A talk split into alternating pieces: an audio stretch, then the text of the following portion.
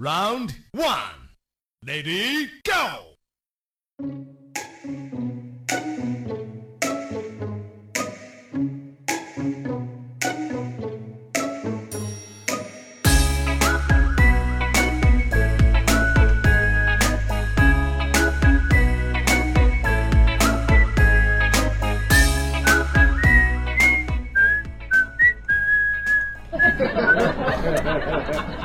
生活的意义在于什么呢？我一直在思考这件事儿啊。后来呢，也算是开悟了吧。我觉得生活的意义就在于每天都有不重样的惊喜。哎，就比如说，我这不是上一期节目刚刚吐槽完啊，就也等于说是替一位听众解答吧，说为什么他的女朋友不喜欢，就是婚后坚决不同意跟他父母生活在一起。我是这么跟这男生说的，我说你听你自己都不愿意跟你父母生活在一起，对吧？不是不爱，只是两代人之间的这个生活习惯差异性太大。你别说两代人，差个三岁都是一个代沟了，是不是？你看楚老师跟在座的各位年轻人，我们有多少代沟？我有时候说话你们都听不明白，是这意思吧？哈。就在我吐槽完父母心里刚有一丝愧疚之意之时，哈，我妈。哎，就凭他一己之力抹平了我这个愧疚，果然是我亲妈啊，就知道心疼自己闺女，知道我处在这个愧疚之心的情况下，心情不会太好。我妈呢，马上就把我这个愧疚抹平了，怎么抹平了呢？用她自己的独有的事儿事儿的那一套的行事方式啊，让我觉得什么叫哎，是我真是冤枉了他们，哎，我真是没有冤枉他们，哎，对，我前段时间给微信改了一个，就改了个微信名字，叫巴黎在逃圣母。我觉得挺有意思啊，人家不都是什么迪士尼在逃公主，巴黎在逃圣母，那感觉我自己跟那帮妖艳贱货小妖精们一点都不一样，对吧？哈，改了也就不到十个小时吧，也就晚上可能十一点多，我估计我妈是忙活完了，当一个电话给我打过来了，微信电话，我说干嘛？我这么晚了，我妈，你那微信什么名字啊？你赶紧给我改吧。我说咋了？闹着玩呢？你给我加备注不就完了吗？我妈说我不给你加备注，看都知道是你，我都给你置顶了啊！你改那什么乱七八糟名字啊？我一打开我一看置顶后这谁呀？我都不认识了。你起什么乱七八糟名字啊？你这上不上风化？你让别人怎么看你？别人怎怎么想你啊？啊，都这么大的人了，行走于社会上，你让领导怎么看你？同事怎么看你？朋友怎么看你？一点都不像个正经人，改回来。行吧。行吧，啊，我妈已经要去，这就这这个都要管我了。大到洗澡搓几面儿，小到头发一定要梳的露出，呃，这这个把刘海梳上去，不能留刘海啊。现在以至于已经开始关心我的微信叫什么名了。我跟你们说啊，什么叫妈妈眼里的好名字啊？我我就给你们举个例子吧。我妈叫心静如水，我爸叫星宿老仙儿，我公公叫和平使者，我婆婆叫百合花开。你们如果起不出这种平静且看透人生中又带着一丝丝期待，同时又带着一点禅学的这种名字的话，你们去打开你们的相亲相爱一家人，好吧啊，七大姑八大姨婶婶妗子，这这这名字，我告诉你挑不出一个合适的，我我我我吞粑粑给你看。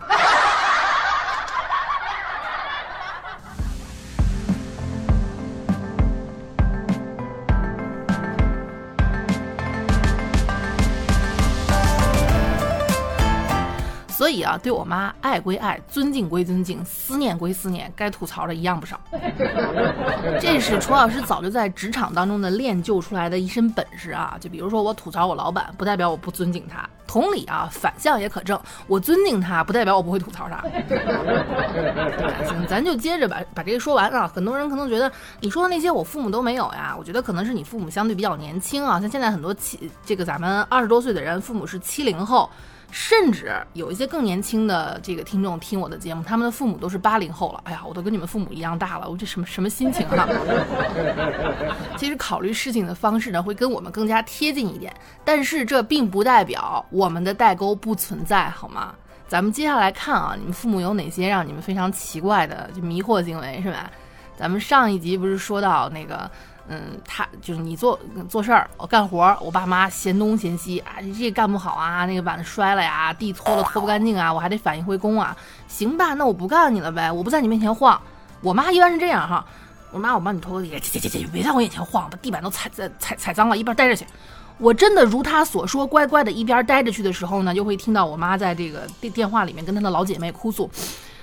啊，一个人干完全家啊，擦完地板啊，洗完沙发套啊啊，然后呢，我又把玻璃全擦了，家具全擦了，啊，我这个腰啊，哎呀，里面还有捶的这个声音。哎呀，我腰啊直不起来了。老姐妹那边，你一般老人机声音都都大哈。老姐妹那边问他咋没人帮你？哼，帮我，别提了。那爷俩，那父女俩，一个玩游戏，一个看手机，谁都指望不上。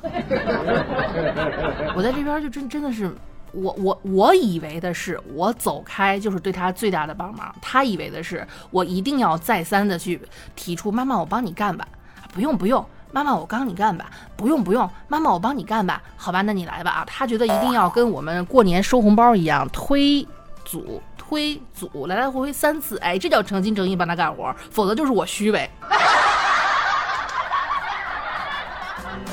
别说了，作为一个女人，我都能时时刻刻感受到什么叫女人心海底针啊。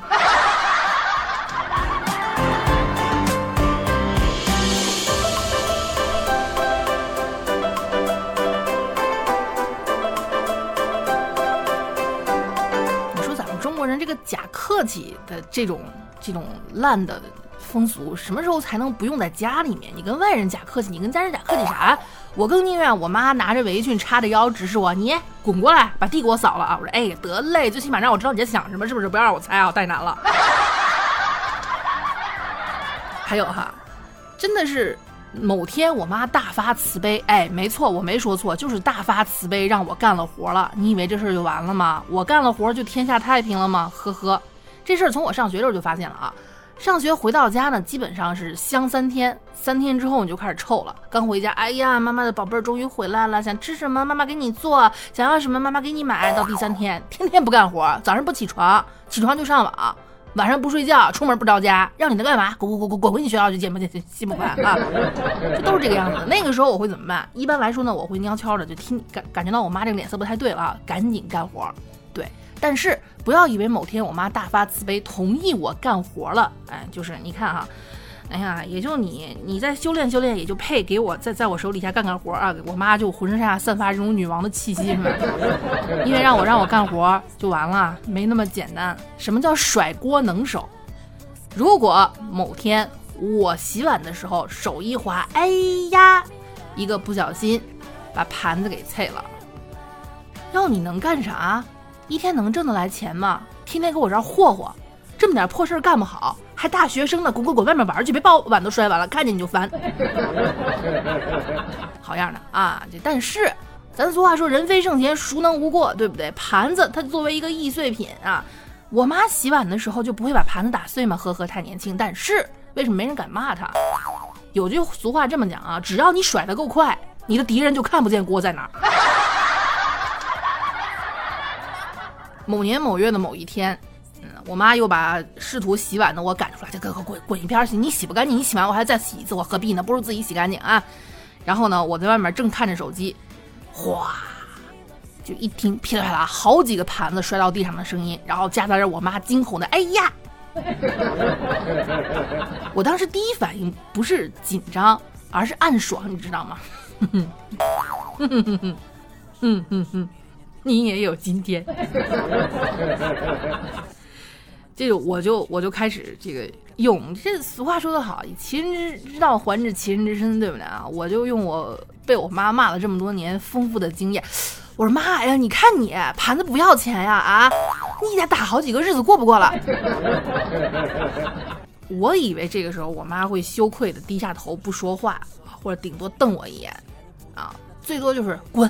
闭嘴，别说话，了不起了。结果没想到哈，我妈像是一个久经沙场的战士，就很多事情她有她的应对方法，而且是不加思索的脱口而出。还不是因为你天天伺候个你没手没脚，累得我手上都没劲儿了，赶紧拿拖把过来扫地。废物，养你干啥用？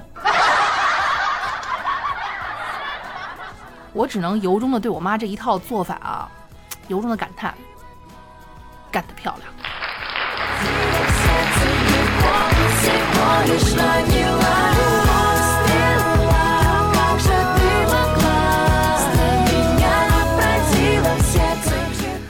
我一开始一直以为是个例，我觉得像这种反应速度极快、说话不打卡本，然后就不打档啊，而且呢词汇量极其丰富的中年妇女只有我妈。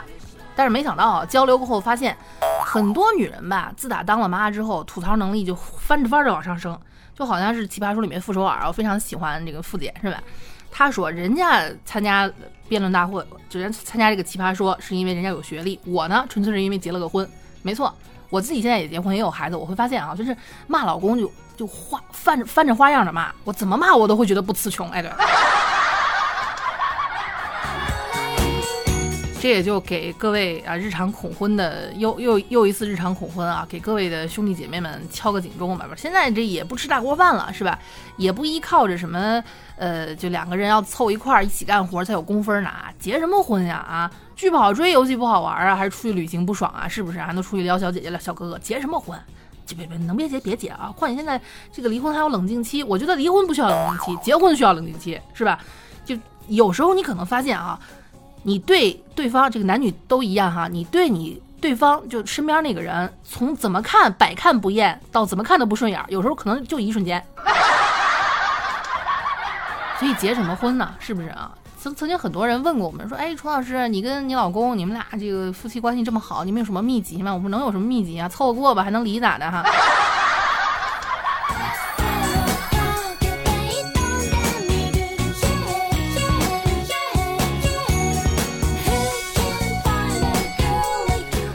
实吧，后来我也摸清楚了，自己长大了之后呢，也是有了自己家庭，有了孩子，才发现啊，我妈真的就是爱干活吗？小时候我一直以为她就是爱干活，她停不下来，每天像个陀螺一样啊，上上下下收拾的干干净净，这个地板一天拖三次，窗户恨不得擦五遍什么的，呃，这家里面窗明几净的，待着也确实是舒服，是吧？我自己当了母亲之后呢，我也才知道，我们其实根本不是停不下来。就那没办法，谁让家里面那些王八蛋一天把家里面给我折腾的，实在是没没没地儿下脚呢？谁不愿意家里干干净净的，待着也舒服也健康，是不是？其实呢，我妈呢更愿意自己就是躺在我们家那大沙发上啊，那沙发特别大，一个客厅那么那么长，我妈就喜欢把这个腿伸得长长的，往后面一靠。然后这边是放着水果，那边放杯咖啡。哎，你谁说人家老年人不会享受？他也会啊。然后，然后看个剧，一边看剧一边抹眼泪，一边抹眼泪一边跟我说：“哎，你给我妈家太坏了的。”都是会享受的，对不对？哎，我妈还特别挑，所以我跟你说啊，就是都挺好的一个电视剧里面啊，苏大强说我要喝手磨咖啡，艺术来源于生活。真的，你别以为老年人不会享受手磨咖啡，对不对？啊，不过呢，自打我给我妈用了这，就是喝了这个，我们喜马给呃，在喜马上面买的这个于川田啊，于田川啊，这名字我总是念不对哈，因为确实是日本这边原装进口的，连名字也不改，改了的话就听着好像是。没有进口的那味儿了嘛？啊，于田川这个咖啡啊，偏安一隅那个于田川，各位可以在楚老师的这个呃这期节目的橱窗小黄车上面去找，好吧？这咖啡是非常棒的，因为咱们都知道手磨现磨的是非常的，就是还还是很健康、很自然的，保留那个原味儿嘛。这个就是等于说为社畜，为咱们没有那个条件放咖啡机的人考虑的很清楚啊。他自己磨好了，然后用那种杀菌和。无菌封存的这样的一个方式做成挂耳，你直接一冲就可以了，是吧？省去了磨的这个这样的一个过程，非常的麻烦哈。如果你不喜欢磨，还有那种胶囊咖啡，就直接是撕开。啊，真空包装一撕开倒到里面就可以了。我自己尝了这个味儿，因为我老公一直说说我属于一个土鳖，土到什么程度呢？就是我的咖啡一定要加糖。而我又反问他，你的咖啡不加糖不加奶，你能喝喝跟那个喝中药有么子差别？我老公说你是不是傻？人家要喝的就是这个原味儿啊，是不是？我觉得这个牌子咖啡非常棒哈，保留了原味的同时，又在里面加了那么一丁点不易察觉的糖，好像是加了，又好像没加。你还可以选，有的加，有的不加，你看你自己喜好去买就可以了嘛，对不对啊？给我妈冲上一杯，好好的让她，你去看剧去吧啊，少骂点我，比什么都强的呀。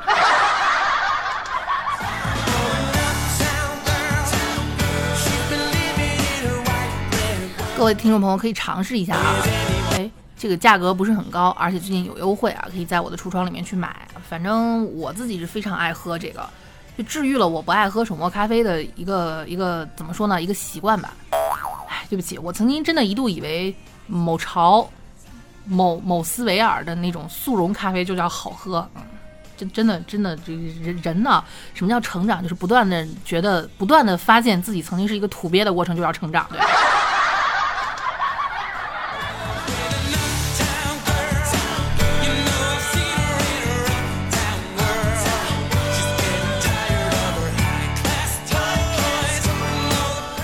道有没有人跟我一样，楚老师这个人属于一个极度自我、极度嘚瑟还极度傲娇的性格啊，就就是有时候有点反人类，没有公主命，得了一身公主病。最大的一个特点在于什么？在于我想做的什么的时候就去做。你不要催，哎，这相信你们已经发现了啊！凡是催更的，基本都被我白眼给白过来。为什么？我跟你解释过很多次啊，父母都是这个样子的。就比方说，我正要去写作业，突然我爸进来催我一下，怎么还不去写作业？我突然就不想写了。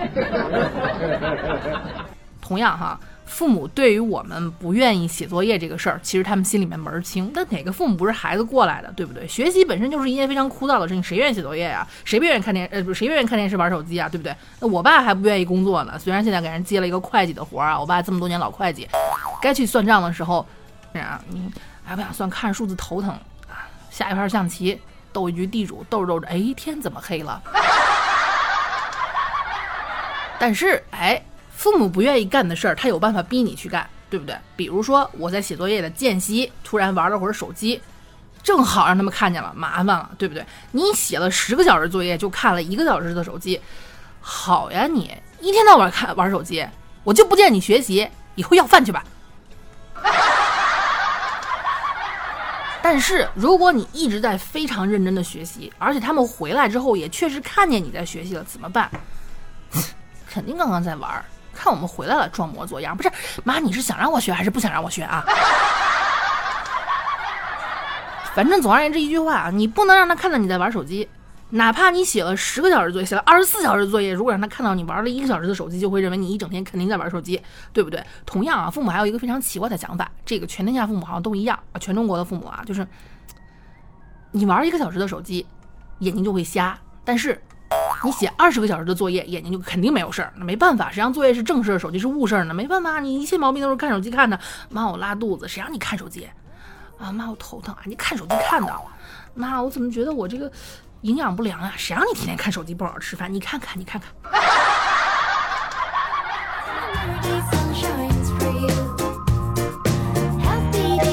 关键问题是啊，你不让我看手机，你又不能以身作则。像我妈刷起抖音来比我还嗨，我爸下起象棋来不不忘我忘我忘事。算了，人类谁还没个劣根性啊啊！原谅你们。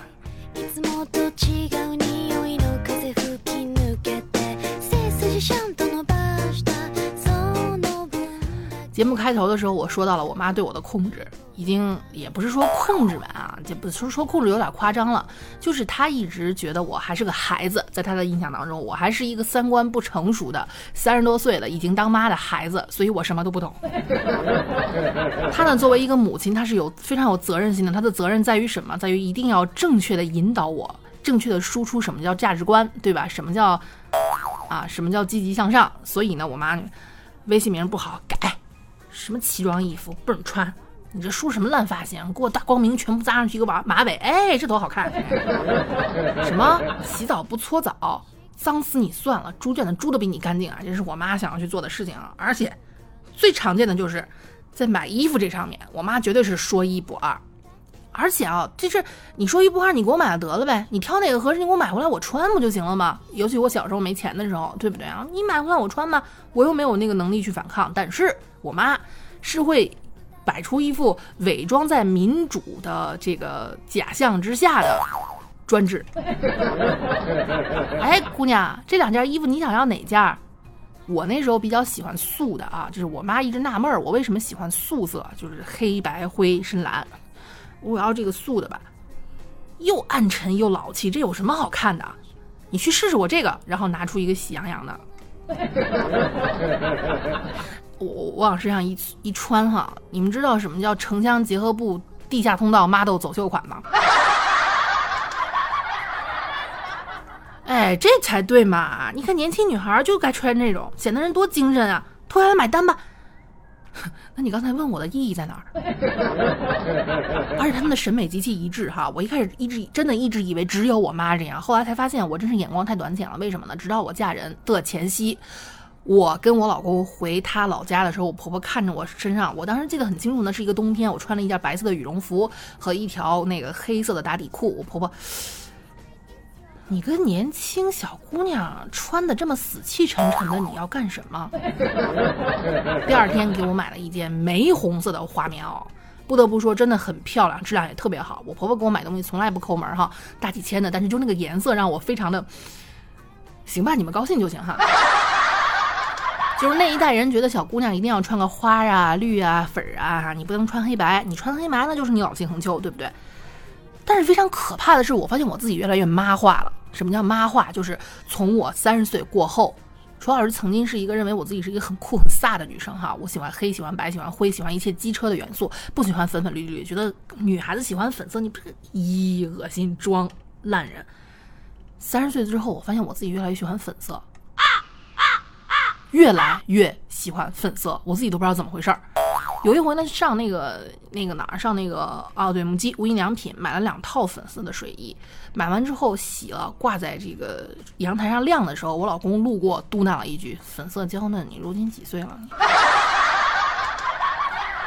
所以说啊，永远不要觉得自己啊一跟跟父母那套看不上，你就会发现啊，其实人生它不过是一个轮回。老了，真的。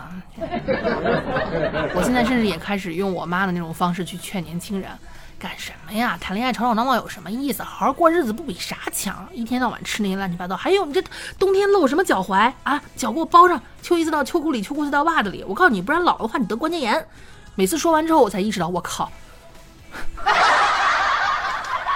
所以哈，如果各位听众朋友们，我节目当中说教的味儿多了一些，你们千万不要怪我，楚老师不是真的真的好为人师，不是爱说教，请你们理解，我真的已经只是因为我老了。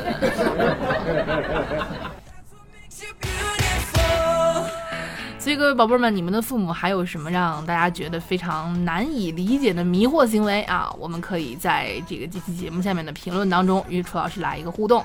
好的，那么我们下期节目再见，记得。去抢咖啡啊！抢不到就真的抢不到了，过这村没这店了啊！年底最后一次，好的，下期见。